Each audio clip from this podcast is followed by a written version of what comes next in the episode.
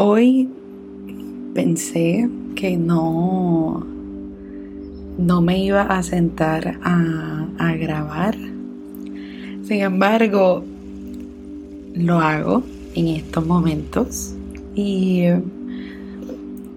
deseo que hablemos sobre la felicidad porque siento que hemos evolucionado como sociedad a pensar que la felicidad llega luego que adquirimos o tenemos ciertas cosas.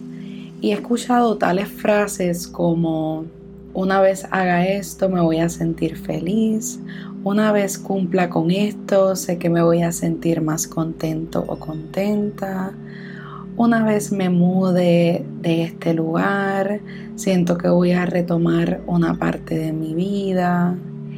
Y mientras he ido escuchando las diferentes frases que diferentes personas me han comentado, siento que muchas veces hay la necesidad de un trabajo interior porque en la medida en que andamos buscando ser felices con cosas que están en nuestra parte exterior y tienen que ver con cosas, ¿verdad? Cosas, objetos que ya sea que tú tengas que comprar, pagar por eso y demás, siento que no es una de las verdaderas felicidades, porque eso puede abonar, pero creo que debemos regresar a una mentalidad donde ya con quien tú eres, ya con lo que tienes,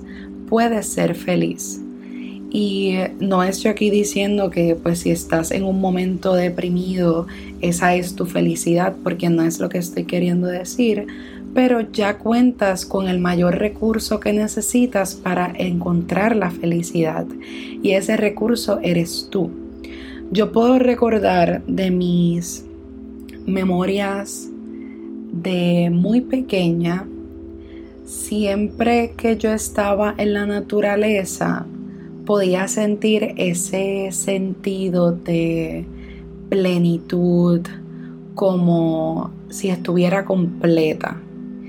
Y eh, mientras uno, uno va creciendo y uno entra en lo que es la adultez, surgen situaciones que yo creo que nos retan y van complicando ese sentimiento de plenitud y felicidad con el que venimos en nuestro paquete cuando nacemos y somos inocentes y demás.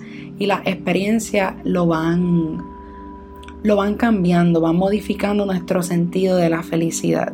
Y a veces nuestro sentido de la felicidad puede ser un episodio de Netflix o de algún de la televisión al final del día, o un video, o un buen plato de comida al final del día. Y que eso es medular para mantener tu cuerpo en función, ¿no? La comida. Sin embargo, cuando regresamos a nosotros y nos percatamos que la felicidad está en la medida en que tú vives conscientemente, creo que es un buen turnaround o por lo menos es lo que me he ido percatando en mis diferentes ciclos y fases de vida. Sobre todo el sentirme consciente. Y puedo recordar o me he educado en cuanto a estudiar lo que pueden pensar personas mayores de sus regrets, de sus arrepentimientos, de si tuvieran el tiempo que fuera algo que volvieran a, hacer y he escuchado a veces frases de la felicidad no está en todo lo material que, que obtuve, al final todo lo material se va a quedar. Y me recuerdo un episodio que hice donde imagínate que, tú vas a morir hoy, que tú vas a hacer con todas las cosas que tú has generado, que tú tienes en tu espacio, qué tú harías con toda esa basura, porque al final del día todo eso se va a botar porque tú dejaste de existir aquí en este plano físico, en el planeta Tierra. Así que con eso nada más creo que podemos ya tener un gran panorama de que nosotros como seres humanos no necesitamos de todo lo que pensamos que necesitamos. sí, unas buenas relaciones interpersonales y con los demás, comunicarte, estar comprometido y siempre regreso a la palabra consciente y lo más que puedo pensar e imaginar en los diferentes momentos donde he sentido plenitud en mi vida y mucha calma y mucha tranquilidad, hay mucha conciencia y el mantenerme en el presente envuelto. Y como mencionaba, tú eres tu mayor herramienta para ser feliz. Tú no necesitas a nadie más. Yo no necesito a nadie más. Y uno encontrar la felicidad individualmente y luego poderla compartir con otro, ese es otro nivel también. Y deseo invitarte a que, esto no suena ni un regaño ni nada, pero sin embargo a que analices cuál es tu concepción de la felicidad. La camisa que te vas a comprar para el fin de semana, el café que te das al final del día porque lo mereces, que está muy bien. Hay momentos donde yo también me lo doy porque me lo merezco. Y que no hay ningún problema con eso, pero ¿qué tal si además de darte el café te regalas unas respiraciones profundas? O te regalas unas oraciones hacia ti misma de optimismo, de merecimiento. Vamos regresando a ese autoamor para poder bajar la descarga y en la medida en que te despojas o te vas recargando energéticamente de diferentes elementos, pero sobre todo de ti para ti, el autoamor, siento que uno aprende a vivir en conciencia, en plenitud, en calma y con más felicidad. O sea, al final se resume a más felicidad.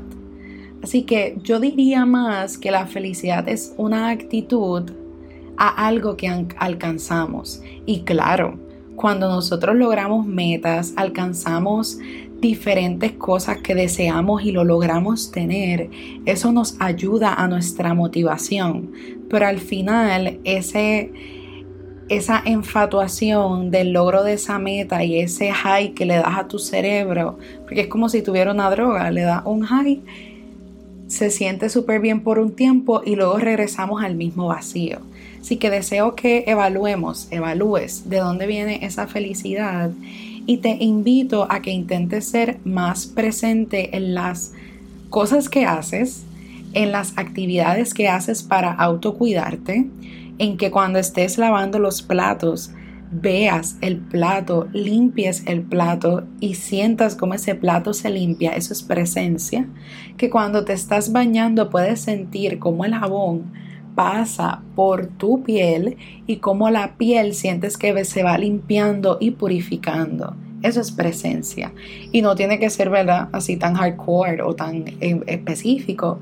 Pero también puede ser en simplemente mirar las nubes, mirar a una persona que está a tu lado, sonreír, tú regalarte tu autoamor.